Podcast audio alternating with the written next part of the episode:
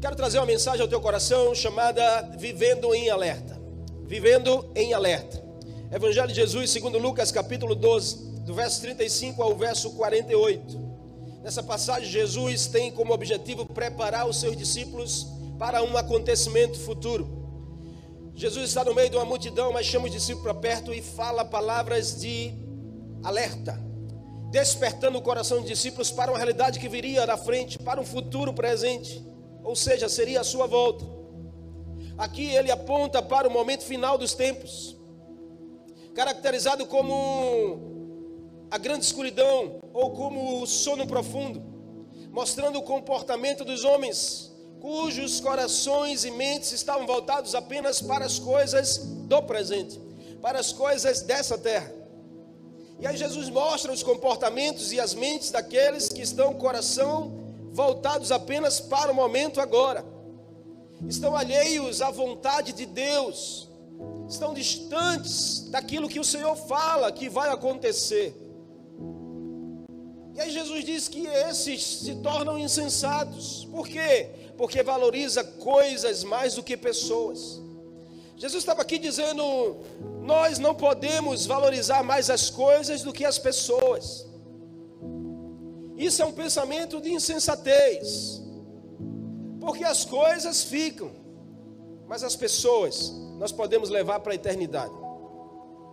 Sabe aqui, Jesus, mesmo com a grande multidão, porque o verso 1 do capítulo 12 começa dizendo: que Jesus estava cercado de tamanha multidão, de milhares de pessoas, ao ponto de elas se atropelarem. A cena era essa, era uma grande multidão de milhares de pessoas, uma atropelando a outra, todas para ouvir Jesus. E ali estava o Senhor para ensinar aos discípulos algumas advertências sobre o que deve e o que não deve ocupar o coração. Sabe, nessa tarde e noite, eu quero ser usado por Deus para tocar no teu coração sobre o que deve e o que não deve ocupar esse lugar tão especial, tão precioso na sua vida. Quantas pessoas não entregam o seu coração a pessoas? E compromete a sua saúde, compromete a sua vida, porque dão aquilo que tem mais de precioso que é o coração.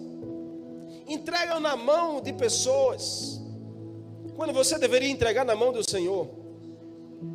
Quando o único que deveria tomar conta do seu coração é Deus, aquele que te criou. Sabe aqui Jesus ele alerta os discípulos e aqueles que estavam ouvindo sobre o que, que deve ocupar o teu coração. Jesus estava falando aqui sobre o perigo de uma vida de hipocrisia. Jesus estava falando aqui sobre reprovar a avareza no coração.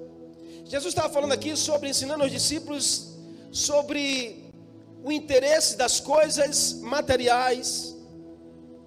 Aqui Jesus exortou também sobre viver em vigilância. Então Jesus aqui ele alertou os discípulos para um viver em alerta sobre algumas coisas que a gente precisa cuidar para não ocupar o nosso coração.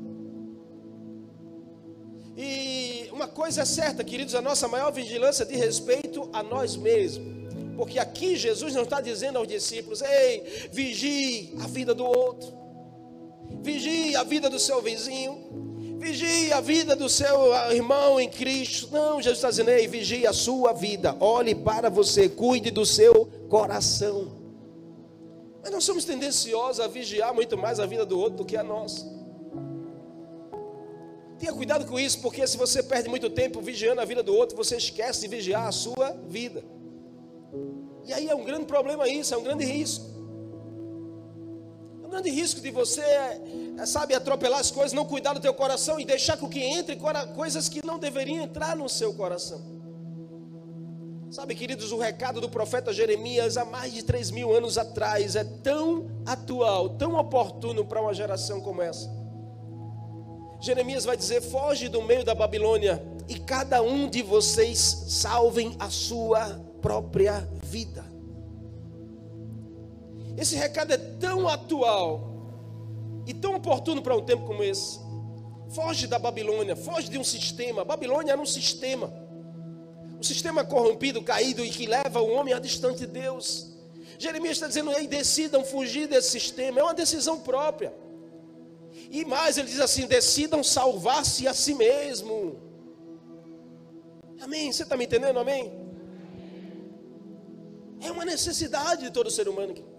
A nossa maior necessidade não é fazer as coisas para Deus, a nossa necessidade é ter uma vida com Deus. A nossa maior necessidade como ser humano não é, sabe, construir algo para Deus. A nossa maior necessidade como ser humano é deixar, sabe, Deus habitar no nosso coração.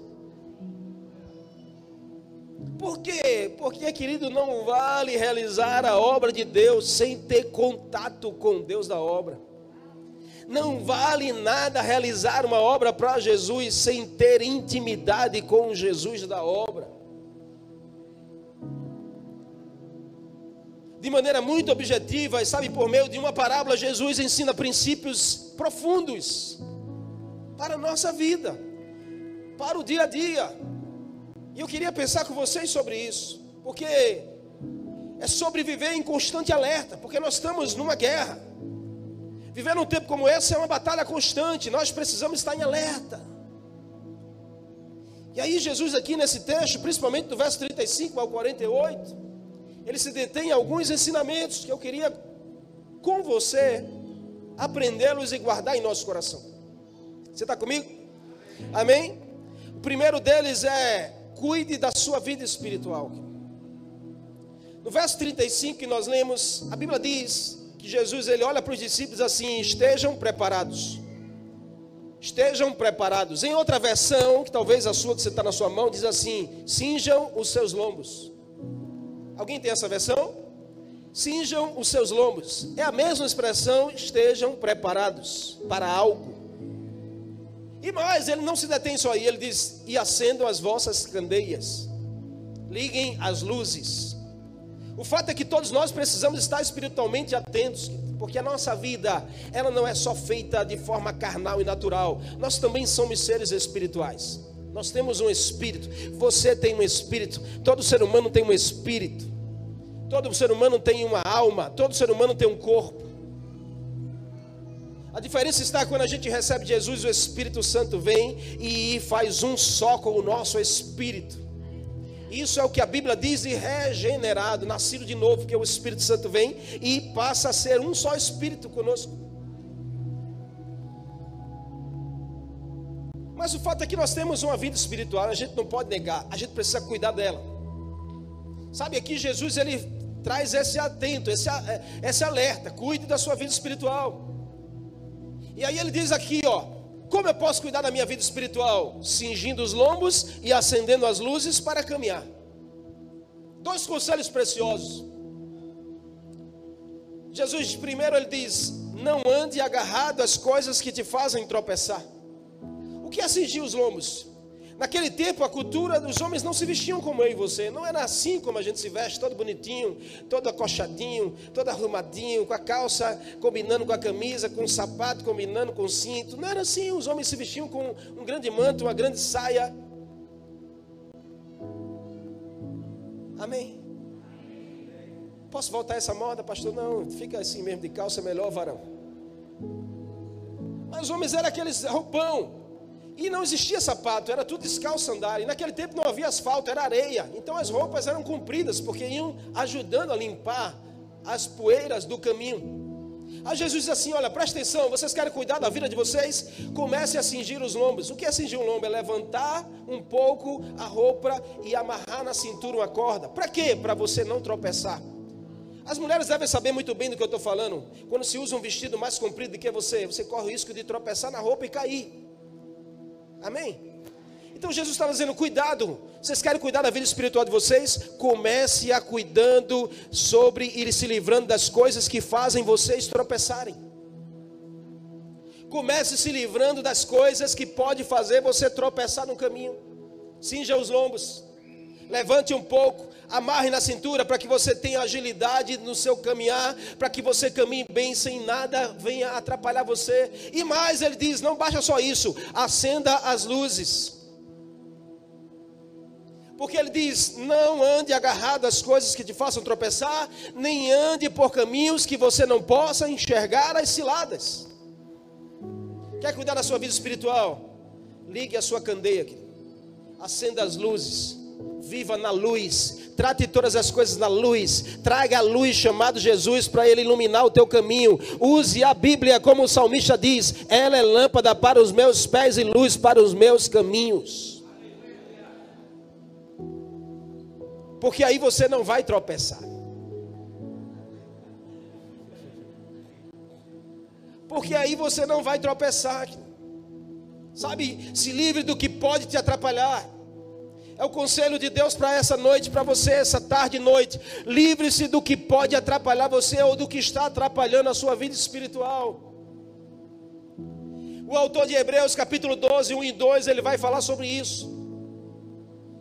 Nós temos uma grande multidão de testemunhas, mas cabe a mim a você se livrar do pecado e das coisas que nos rodeiam, que nos faz cair. Então tem coisas, nem tudo é pecado que te faz cair, tem coisas que te atrapalham no caminho. Porque a gente gosta de endemoniar tudo, tudo é pecado, tudo é o diabo, tudo é o demônio. Não, tem coisa que é em você mesmo. Tem coisa que o diabo leva a culpa que nem ele sabe. Ele diz, menino, me deixa em paz. Eu fico imaginando a cena do diabo dizendo: meu, irmão, me esquece um pouquinho. Porque a gente quer dizer que tudo é o diabo. Ai, pastor, foi o diabo. Foi não, irmão, foi você mesmo. Foi o diabo que me fez cair, pastor. Foi não, irmão, foi você que escolheu. Então Jesus está dando um alerta: cuide da sua vida espiritual. E ele nos ensina o que a gente precisa fazer para cuidar da vida espiritual. Não precisa ser anjo aqui, ninguém está dizendo, tenha que ser anjo agora, você tem que ser agora anjo, serafim, não, na escala mais alta que você puder, não. E ninguém está dizendo aqui que você vai ficar alienado agora, é 24 horas dentro da igreja para você cuidar da sua vida espiritual, não. Sua vida espiritual tem a ver com sua, sua vida diária de relacionamento com Deus, com Jesus, com a palavra é você cingir os seus lombos, é o que você tem que fazer. Diga assim: a minha vida espiritual é minha responsabilidade. Sabe por que eu digo isso, querido? Porque a gente coloca a responsabilidade no outro. Ai, meu líder não cuida de mim. Eu esfriei porque meu pastor não liga para mim, não manda um zap, não vai na minha casa, não, irmãos, em nome de Jesus. Sabe, a sua vida espiritual é responsabilidade sua. Tem pessoas que Deus coloca no nosso caminho para nos ajudar, como conselheiros espirituais. Mas a gente não pode, sabe, querido, a gente precisa ser honesto, a gente não pode colocar a responsabilidade da nossa vida espiritual na mão de alguém. E nem você é discipulador dessa casa, nem você é líder dessa casa, você não é responsável pela vida espiritual de ninguém. Você é aquele que ajuda, que aconselha, que mostra o caminho, mas você não é, sabe, você não tem que botar. Porque quando o novo, o novo convertido, tudo bem, a gente precisa dar atenção, é como um bebê recém-nascido, a gente dá atenção, dá o carinho, dá, mostra o alimento, a gente vai lá, limpa as sujeiras, mas tem que fazer o bebê crescer. Não adianta você querer cuidar do bebê grande. Quem tem bebê grande, é, quem tem filho grande é baleia. Faça o bebê crescer, amém?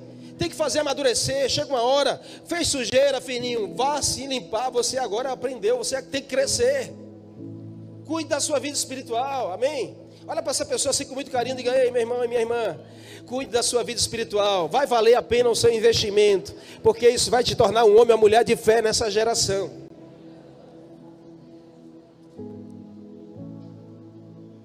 Nós temos aqui muitas pessoas que cuidam. Nós somos uma igreja que a gente ama a Sabe, a cultura do amar e do cuidar, amar e servir. Nós temos muitas pessoas que. Aqui a gente usa um lema: todo mundo cuidando, todo mundo sendo cuidado. Ninguém está ausente disso. Mas, todavia, para eu cuidar de alguém, eu preciso antes cuidar de mim. Para você cuidar bem de alguém, você precisa antes cuidar bem de você. Como eu posso cuidar bem de mim? Invista na sua vida espiritual.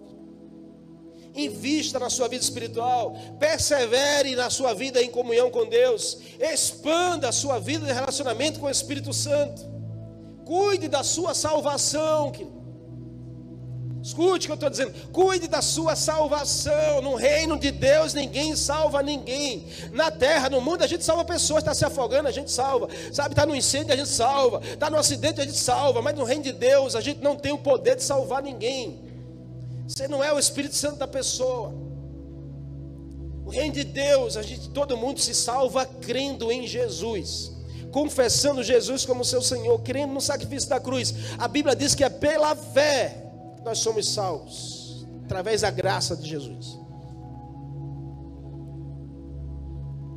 Mas no reino de Deus a gente não salva ninguém, mas é possível a gente perder a salvação. Existem as teologias que dizem que salvação não se perde, mas eu prefiro acreditar que se a gente não vigiar, se a gente não perseverar até o fim, nós não seremos salvos. Então cuide da sua, da sua salvação. Porque salvação a gente recebe. Diga assim: salvação. Eu recebo. Eu desenvolvo. E eu cuido para não perder. Salvação você recebe, salvação você tem que desenvolver, como Paulo diz, desenvolva a vossa salvação. E salvação você tem que cuidar para não perder, porque ele diz: aqueles que perseverarem até o fim, esses serão os salvos. Eu certa vez ouvi a história de um homem que é muito conhecido, talvez você já ouviu, mas é muito, eu acho que faz muito sentido. Ele disse que esse homem, quando chegou no céu, ele disse que teve três surpresas. Quando ele chegou no céu, ele teve três surpresas. Aí o homem perguntou: qual foi? Ele diz: a primeira foi que eu não vi no céu pessoas que eu tinha certeza que estariam lá. Disse, como assim? Quando eu cheguei lá, eu comecei a procurar. disse, cadê fulana? Cadê Cicrano? Cadê meu líder? Menino, tô bege. Aí o homem perguntou: qual foi a segunda surpresa? Ele disse: Tu não sabe, eu encontrei lá quem eu tinha certeza que não ia encontrar. Eu disse: Fulana, tu aqui. Menino, o negócio é qual foi a terceira surpresa? A terceira surpresa foi que eu me encontrei lá. E tinha certeza que eu não ia.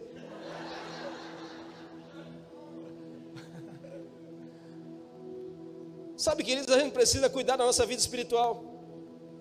Paulo orientou ao seu filho na fé, Timóteo, dizendo assim: ó, cuida de ti mesmo, Timóteo.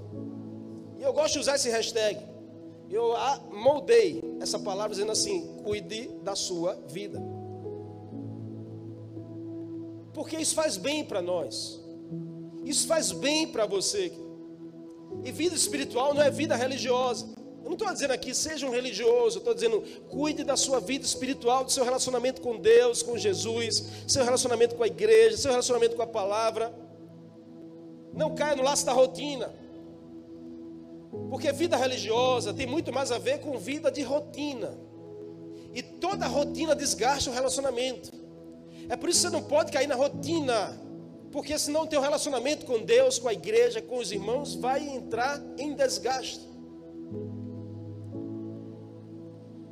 A gente não é igreja de religioso, a gente não fala sobre religião aqui, a gente fala sobre amor e paixão por Deus, por Jesus e pelo Espírito Santo. Muitos acham que somente a igreja aos domingos, sabe, está tudo resolvido na sua vida. Não tem nenhuma preocupação espiritual, de investimento. Isso não é suficiente. Nosso relacionamento com o Senhor precisa ser diário.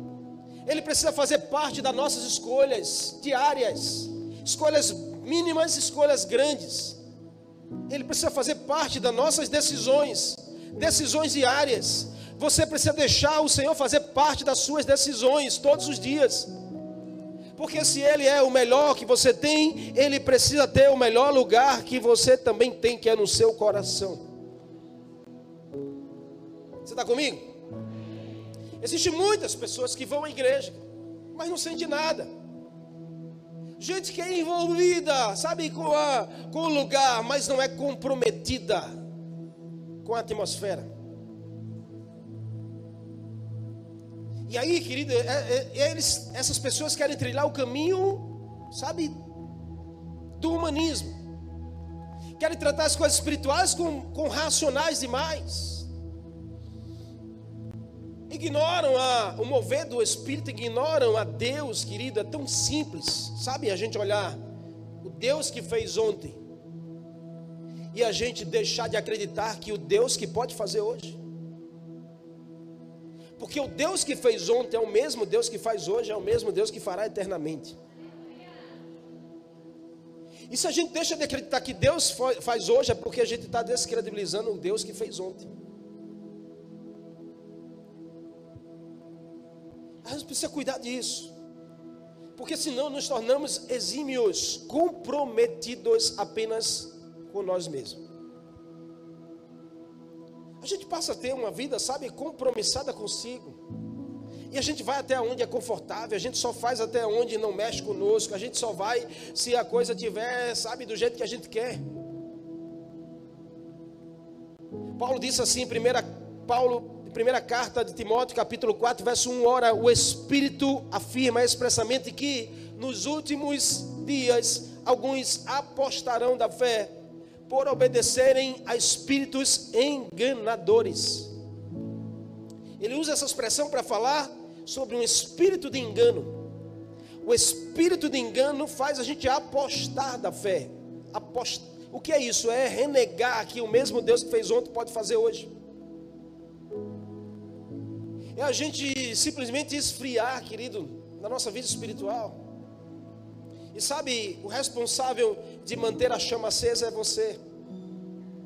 É você. É você que tem que botar lenha na fogueira.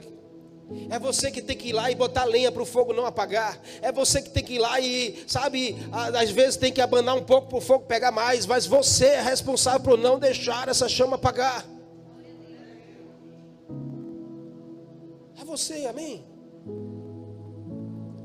O Espírito Santo está pronto para te proteger dos enganos. Mas cuidado com o espírito de engano. O diabo ama atuar aí desde o princípio e será assim até o fim. Ele ama enganar você para atrapalhar a sua vida espiritual, colocar coisas que vão fazer você tropeçar, vai atrapalhar a sua vida espiritual. Como que, pastor? Como, por exemplo, o ativismo. Deixa eu te dizer algumas coisas que podem estar atrapalhando a sua vida espiritual. Ativismo é uma delas. A outra, comodismo. A outra, mimimismo. A outra, relativismo a outra, fofoquismo, a outra, vitimismo. É tanto ismo que o diabo usa para atrapalhar a nossa vida espiritual que a gente precisa estar, tá tem que cuidar disso. Em nome de Jesus, saia desse laço de engano. Não entre nessa rota. Se tem algo que vai comprometer o fogo do Espírito Santo na sua vida, é tudo isso que eu falei. Saia desse lugar. Cinja os seus lombos, acenda a candeia, cuide da sua vida espiritual para que você termine bem a jornada. Amém? Para que você termine bem a jornada. Segunda lição que Jesus ensina aqui é cuide da sua prontidão. Sabe, ele diz no verso 36 e 37: Sejam semelhantes aos, que, aos servos que esperam seu Senhor quando ele volta da festa. Jesus usa um exemplo de um servo, porque naquele tempo a cultura, todos os homens possuíam servos, era a cultura do servo era tipo escravo, tipo os mordomos que serviam na casa, nas fazendas. Então todos os homens possuíam servos, era cultura daquele tempo. E aí Jesus olha para os discípulos assim: Vocês conhecem aquele servo que fica na porta do seu senhor? Que quando o senhor sai para ir para uma festa, o servo fica lá em prontidão, esperando que quando o senhor aponte para voltar, o senhor não espere muito do lado de fora, ele já abre para o senhor entrar. Jesus está vendo esse? Vocês precisam ser semelhantes a ele. Sejam iguais. Modele a vida desses servos. Sejam assim na direção do seu Senhor. Por quê? Porque ele diz: esses serão bem-aventurados. Pois quando o seu Senhor voltar, eles são encontrados em prontidão. Uau! Jesus ensina o valor de viver em alerta, vencendo todo sono, toda letargia espiritual. Aqui ele usa a figura de um servo vigilante. E ele diz: sejam como esses, imitem a vida deles, modelem o comportamento desses. Jesus está dizendo: rompa com todo o sono espiritual. Sabe, queridos, romper com o sono é sair do estágio de inatividade. Porque o sono, quando vem, o sono quando vem, você sabe muito bem o que eu estou falando. O sono quando vem, sabe, ele se torna algo tão forte na sua vida que faz os teus olhos se tornarem pesados. E quando você adormece, você está no estado de inatividade, você não faz nada. Você está dormindo, não é assim? Amém? Não é assim, querido? É. E sabe o que o diabo gosta de fazer? Gosta de botar você para dormir. Num auditório como esse. Você não está vendo, mas eu estou te vendo. Tantos olhos fechados que estão aqui diante de mim. E eu espero que esteja em oração. Eu acredito que você está orando por mim aí, de olho fechado. Isso aqui me dá ânimo de continuar pregando do mesmo jeito. Eu dizer, não, ele está orando por mim. Eita, que a oração está forte. Tinha um homem certa vez que estava assim na frente, todo culto, o pastor, quando começava a pregar, ele fechava os olhos, só abria os olhos quando o pastor dizia amém. Aí ele abriu os olhos, levantava com todo o gás. O pastor ficou, diz: Eu vou pegar esse irmão agora, deixa eu chegar. Quando o irmão chegou, ele disse: Irmão, vem cá, em nome de Jesus. Porque toda vez que eu começo a pregar, você fecha o olho e depois só vem abrir quando eu dou um amém. Você está dormindo? Ele disse: Não, pastor, que é isso? Eu estou em oração pela sua vida. É por isso que o senhor prega tão bem, porque eu estou ali na frente orando pelo Senhor. o pastor tá bom, irmão, tá certo. Então cuide disso, amém? Mas pastor, o negócio é forte. Eu sento aqui quando começa, me dá aquele, aquela coisa que eu não. É porque eu olha, existe um demônio chamado fofinho, não sei se você conhece mas ele senta em cima da cabeça e começa a fazer cafuné, e daqui a pouco você está. Não consegue, você dorme, vai embora. Fica só o corpo do ser humano aqui. Quando começar a fazer isso, você tem que fazer. Em nome de Jesus, sai daí, fofinho. É, ó, já tem gente ali, ó.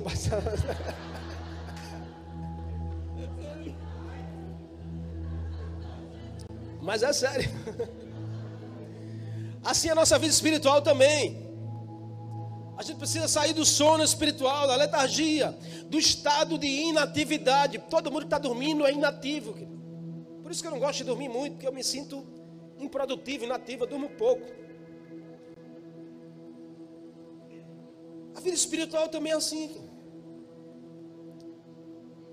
Quem está dormindo é indiferente às coisas. As coisas acontecem ao redor, você nem vê porque é indiferente. Então, sono espiritual gera indiferença para as coisas. Se você anda indiferente demais, tenha cuidado com a letargia espiritual, desperte desse sono. Se você anda, sabe, inativo demais nas coisas de Deus, desperte desse sono. Jesus ali estava alertando os discípulos: acordem, vivam em prontidão para servir ao Senhor. Independente do que aconteça na jornada, era o que Jesus estava dizendo. Vivam em prontidão para o serviço. É como aquele servo que está lá em prontidão o tempo todo. Ele, o servo diz assim: ó, o meu Senhor foi, mas ele vai voltar. Eu não sei a hora, mas a coisa que eu tenho certeza é que ele vai voltar. Porque Jesus disse assim, ó, aquele servo, ele não sabe de que hora o seu Senhor vai voltar, se é de manhã, de madrugada, se é no outro dia, mas uma coisa ele sabe, que ele um dia vai voltar. Jesus disse, então sejam assim vocês, em prontidão constante, porque uma coisa é certa, o Senhor vai voltar. A gente não sabe a hora, o dia, mas a gente não tem como negar que isso vai acontecer. Então vive em prontidão. Sabe, a nossa prontidão em servir não pode se basear em fatos, em acontecimentos. Prontidão para servir ao Senhor. Quantas pessoas, quantas pessoas não deixaram de servir porque não foram servidas como queria? Então você está dizendo para o Senhor que para você servir ao Senhor depende dos fatos e das condições, depende do que aconteceu.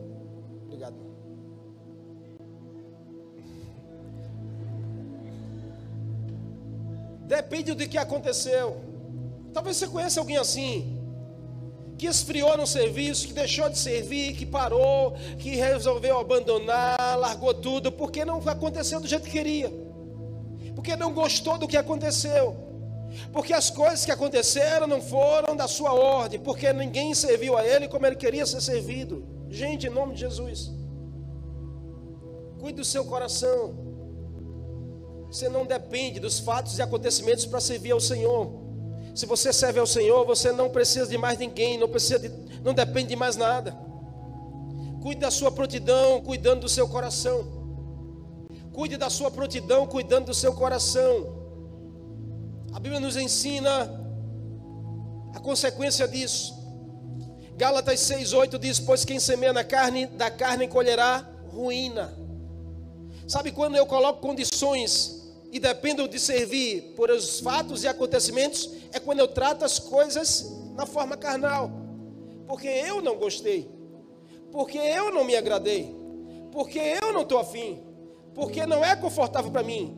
Isso é tratar as coisas de forma carnal, querido. E a Bíblia é clara dizendo assim: pois quem faz isso de forma carnal colherá ruína. É fato, querido.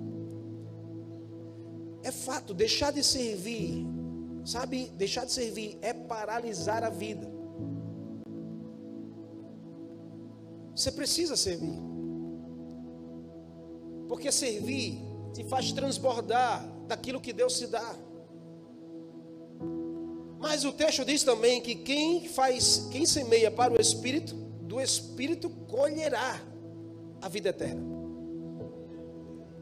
Então é alerta do Senhor para a nossa vida. Eu não sei qual é a sua circunstância, sua situação. Se você um dia já serviu, parou, se você está servindo, mas está desanimado, se você está fervoroso em servir, ou se você nunca serviu e quer servir, mas uma coisa eu te oriento nessa noite, por experiência própria: são 23 anos de serviço ao reino de Deus. Se eu fosse basear o meu serviço pelos fatos e acontecimentos, eu nem aqui estaria. O conselho que eu te dou nessa noite é: não coloque fatos e acontecimentos baseados no teu serviço e a qualidade do teu serviço para Deus. Cuide do seu coração. Você está comigo? Eu tenho um rostinho bonito. Tenho uma carinha de novo. Eu sei disso. Você não precisa me dizer que eu sei. Uma carinha de menino. Mas eu tenho 43 anos de vida. 23 anos de igreja. Eu não caí aqui de paraquedas. Se você quiser sentar comigo para conversar sobre igreja, eu vou te contar tudo e sabe, eu tenho um assunto de tudo sobre igreja, então eu sou, sabe, já tarimbado, vida de igreja. Conheço sobre os bastidores de igreja, cada vão de igreja, conheço tudo sobre igreja. Mas tem gente porque olha para mim, para a pastora, diz assim: vocês são cara de menino, então vocês. Aí tem gente que quer chegar perto de mim, quer me ensinar. Eu digo: oh meu Deus. Ei, ei. Tá, tá bem, tudo certo. Mas eu faço leituras. Por que eu estou dizendo isso? Porque eu já vivi muitas experiências de igreja. E a minha vida de igreja não se baseia em fatos e acontecimentos. Se baseia no meu propósito de servir ao Senhor. De estar em prontidão, porque o meu Senhor foi, mas Ele vai voltar de ser esse servo que está ali em constante prontidão, cuidando da vida espiritual e em constante alerta, porque quando meu Senhor apontar de longe, eu não quero que ele fique do lado de fora batendo a porta, eu quero que eu já possa abrir para ele entrar.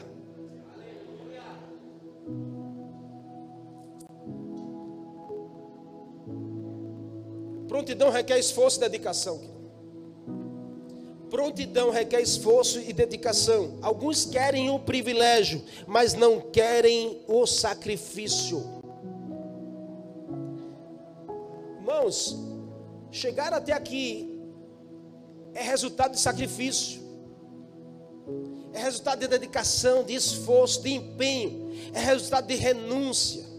Sabe, não existe benefício sem sacrifício. Não existe conquistas sem renunciar a algo. Então que você possa abrir teu coração para isso, porque o Senhor te chama nessa noite para você se dedicar, Se dedique em estar em prontidão, em viver em alerta nessa geração, nesse mundo. Não tenha vergonha de servir a Deus. Não tenha vergonha de você dizer onde você for, eu sou um servo de Deus, eu sou uma serva de Deus, eu sirvo ao Senhor, eu faço parte de uma igreja, eu congrego em um lugar, eu tenho uma família espiritual, onde você for. Porque isso é um privilégio nessa geração. O maior de todos, Jesus, que era Deus, ele fez questão de tomar a forma de servo para nos ensinar que se nós queremos, primeiro nós precisamos entregar. Cuidado com as coisas que acabam distraindo você, roubando a sua atenção, lhe roubando no meio do caminho.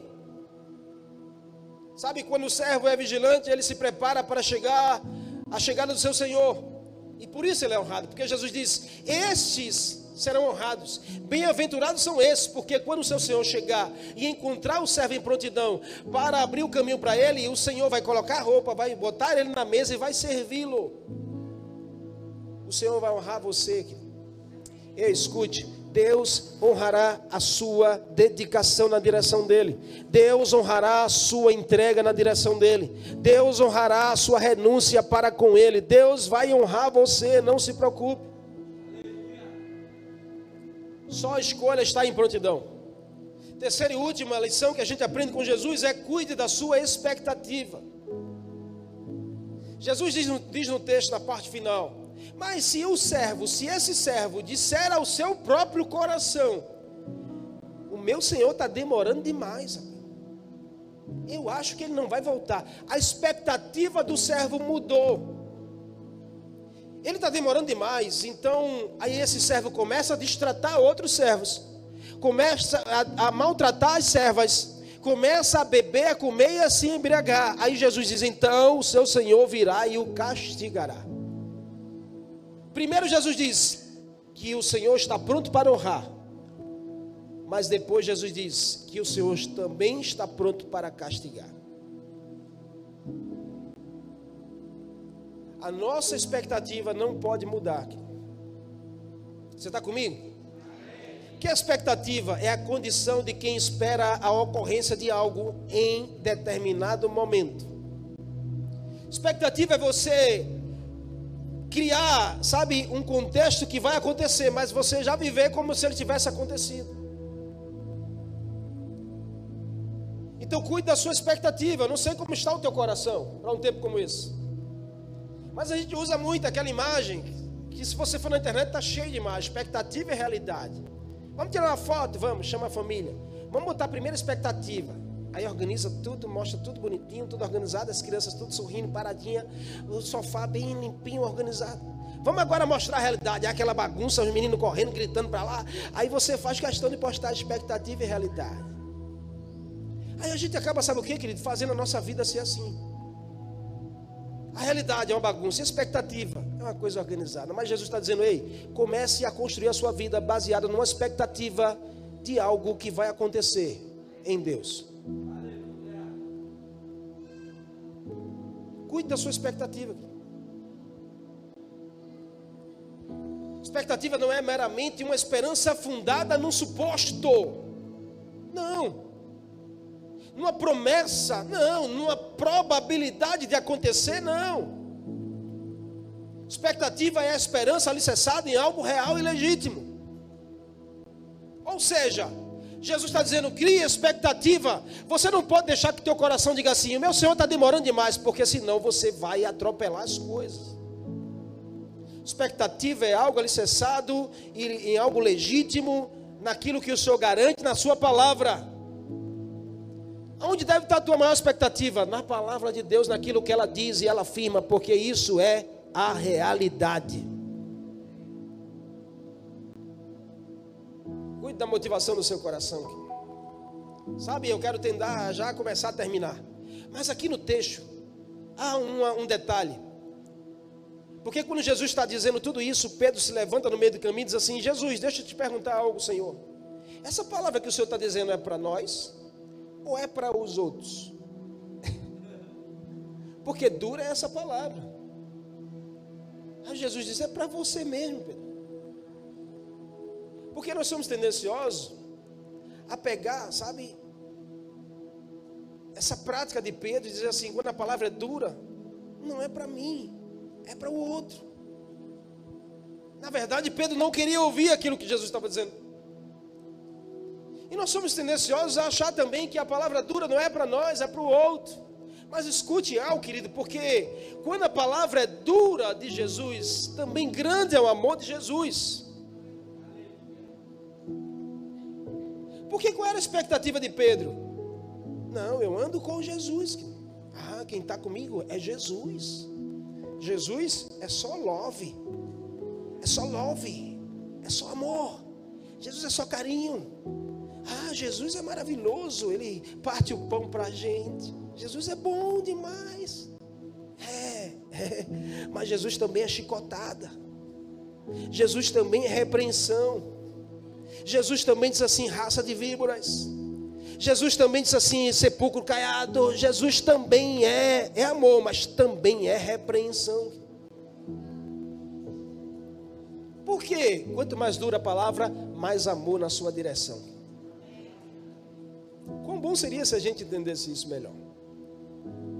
Quanto mais dura a palavra, mais amor de Jesus.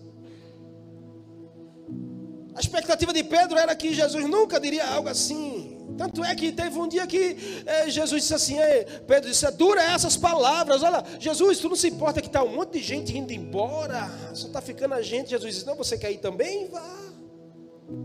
Ele diz: Não, Senhor, para onde eu posso ir se só o Senhor tem as palavras para a minha vida? Jesus disse: Quer ir? Vá. Como seria bom se a gente pudesse fazer isso? Brincadeiras à parte, irmão. Mas vontade dá, né? Dizer algumas pessoas que aí. A gente ama todos, estou brincando, amém? Deus tem uma recompensa para a sua vida. Posso ouvir um amém por isso? Deus tem uma recompensa para você e vai valer a pena. Sabe, eu quero dizer a última frase hoje: decida romper com toda distração e inclinar para Jesus o seu coração. Rompa com toda distração. O diabo é especialista em distrair você para distrair, para roubar a sua prontidão, o seu alerta.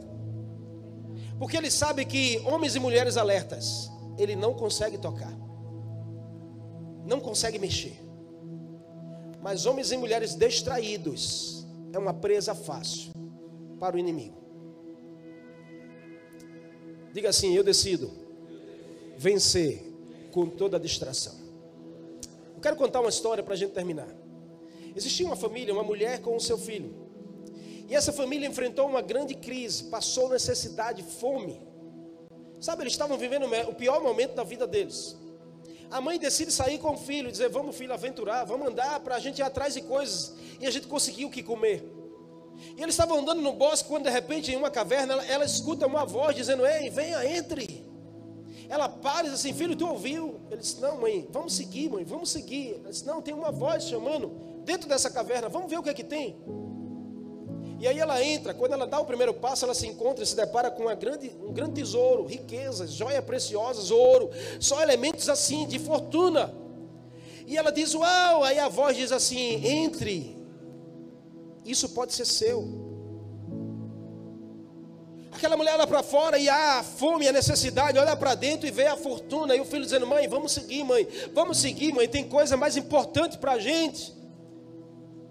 E ela diz: Eu posso entrar e pegar? A voz diz: Você tem dois minutos para você pegar o que você quiser e depois sair, porque a caverna vai fechar e nunca mais vai se abrir.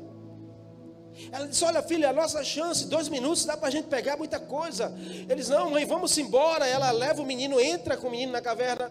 Em dois minutos ela começa rápido a pegar as coisas, juntar na pequena bolsa que ela tinha, bota nos bolsos, bota na roupa e vai juntando, pegando o que pode. E a voz diz: Só falta dez segundos, só falta nove, oito, vai fechar, sete, seis, cinco. Ela pega tudo por último, ela pega uma bandeja de ouro e sai correndo.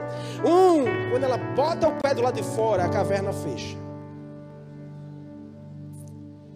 Quando a caverna fecha, ela olha para ela e diz: Uau, eu estou com uma riqueza aqui. Mas ela percebe algo muito especial que ela esqueceu lá dentro. ela procura o seu filho e não acha. E a voz foi muito certa. Uma vez que a caverna fechou, não se abre mais. O fato, querido, é que às vezes a gente se distrai no meio do caminho e a gente troca aquilo que tem valor por algo que tem preço na nossa vida. Sabe, aquela mulher esqueceu o filho dentro da caverna, porque ela se distraiu com algo que, aos seus olhos, tinha preço. Não se distrai em nome de Jesus. Sabe, viva em alerta, vive em alerta com a sua vida, cuide da sua vida, cuide de você mesmo, sabe, persevere busque ao Senhor, se renda na presença de Jesus.